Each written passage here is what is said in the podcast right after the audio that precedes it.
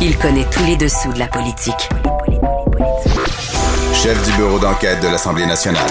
Antoine Robitaille. Là-haut sur la colline. Là-haut sur la colline. Cube Radio. Bon vendredi à tous. Pour la dernière de la saison, Là-haut sur la colline reçoit tous les vadrouilleurs de l'équipe parlementaire du journal pour une courte entrevue sur ce qu'ils entrevoient pour l'été qui vient et les élections de l'automne. Et quand je dis vadrouilleurs, je veux évidemment dire que ce sont des correspondants parlementaires pour le Journal de Québec et le Journal de Montréal. Alors on commence tout de suite avec Patrick Belrose. Donnez-moi des roses, mademoiselle, car j'ai rendez-vous. C'est très important. Choisissez-les-moi. Alors Patrick, dans ta spécialité, euh, ou une de tes spécialités, c'est la santé. Tu t'attends à quoi euh, cet automne? J'ai appelé ça l'été de tous les dangers pour le ministre euh, Christian Dubé. Donc, Ah oui. il ne va pas participer à un film de James Bond, mais M. Dubé a beaucoup promis, a géré les attentes. On se souvient qu'il est arrivé en poste euh, durant la pandémie, après la première vague, ça va faire deux- bien- bientôt deux ans qu'il est en poste. Avec le temps, à cause de la pandémie, il n'a pas nécessairement livré des grandes promesses électorales promises euh, par la CAQ. Mhm. On se souvient, là, un médecin pour tous, euh, 36 heures d'attente avant de voir un médecin, 90 minutes d'attente avant de voir quelqu'un euh, à l'urgence. Tout ça n'a pas été livré, mais M. Dubé a, comme je disais, géré les attentes en disant, écoutez, la pandémie fait en sorte qu'on n'a pas réussi à faire ça. Par contre, voici de nouveaux échéanciers. Et là, maintenant, ben, c'est ce qu'il va devoir livrer parce que tout ça arrive à terme dans la prochaine année et certaines, certaines promesses durant l'été.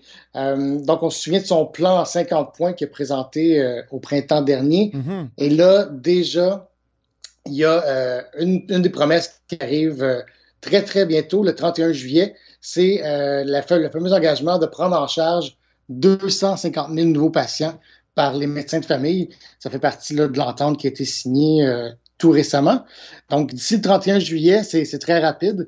On se souvient que c'est le, GMF, le groupe de médecine familiale, qui va devoir prendre en charge, mais quand même, ça s'en vient rapidement.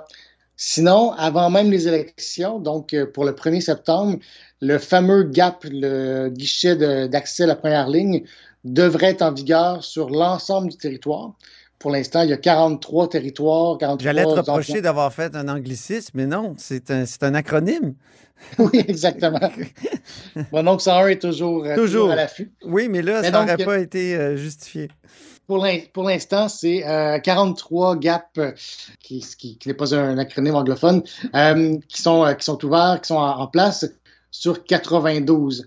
Donc, ça fait encore beaucoup de travail à, à faire cet été Ah pour, oui. Livrer, pour livrer la marchandise. Donc, c'est pas juste des Et- promesses électorales, c'est des, des choses à livrer avant les élections. avant les élections, en effet. Et comme si c'était pas suffisant, M. Dubé s'est mis euh, deux couches de pression supplémentaire. La première, c'est les fameux tableaux de bord dont il nous parle beaucoup depuis euh, plusieurs mois, Oui. qui sont maintenant en ligne. D'ailleurs, les gens peuvent euh, les trouver là, en, en tapant tout simplement les mots-clés tableau de bord M3S pour euh, ministère de la Santé. Euh, J'ai été les consulter, puis comme M. Dubé dit lui-même, ben, ça rajoute une pression sur lui-même et sur les grands gestionnaires du réseau. Euh, on peut voir, par exemple, le nombre de chirurgies qui sont en retard à cause de la pandémie. On peut voir le pourcentage de Québécois qui attendent pour avoir accès à un médecin de famille, etc., Mm. etc. Donc, ça crée beaucoup de pression. Euh, on va pouvoir, dans la prochaine année, lui dire, ben, vous voyez, vous n'avez pas réussi à atteindre tel objectif, ou au contraire, tant mieux s'il s'il les atteint. Mais euh, donc, M. Dubé va devoir répondre à ça et lui-même, en retour, le dit lui-même, il, il dit, ben moi, ça me permet de dire à chaque euh, dirigeant de CIS et de CIUS ou par établissement dans un hôpital, dire, ben, comment ça se fait que chez vous, la situation n'est pas réglée alors que c'est réglé, que c'est réglé ailleurs. Euh, Mm. dans ces indicateurs-là qu'on va surveiller dans la prochaine année, comme je disais tantôt, il y a le nombre de chirurgiens en retard euh, causé par la pandémie, donc en retard depuis plus d'un an. Écoute, Antoine, on était à 21 756 euh, chirurgies qui sont en attente depuis plus d'un an, Hmm. alors qu'on veut revenir à 3 ou 4 000 comme si c'était avant la, avant la pandémie. Euh, tout un travail à faire euh, de ce côté-là.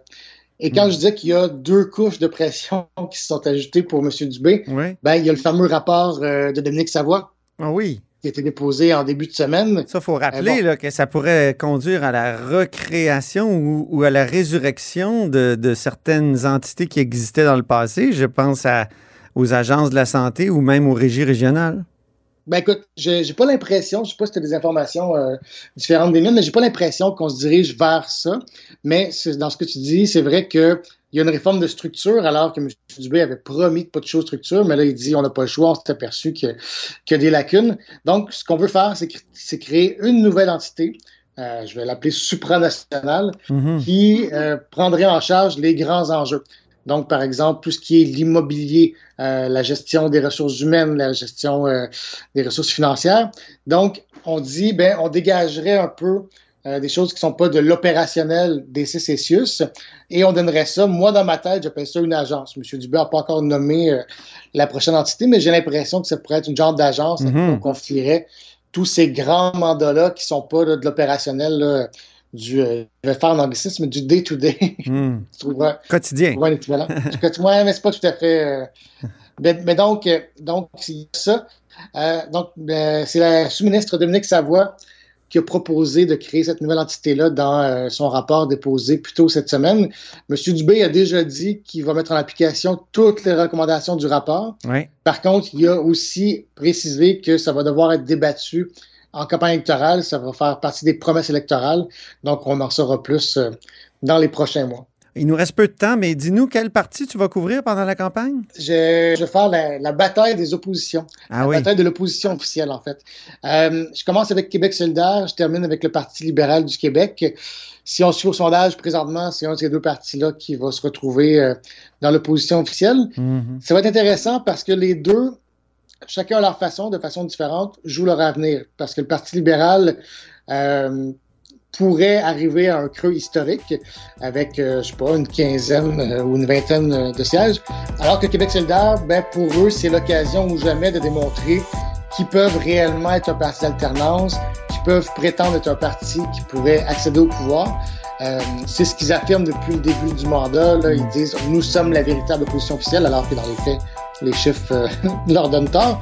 Mais euh, c'est ce qu'ils prétendent. Donc, ça, ça passe sous sa case quand même pour eux aussi dans cette, euh, dans cette campagne-là. Très bien. Bien, merci beaucoup, Patrick Belrose. Puis on se reparle sûrement à la fin de l'été, juste avant la campagne électorale.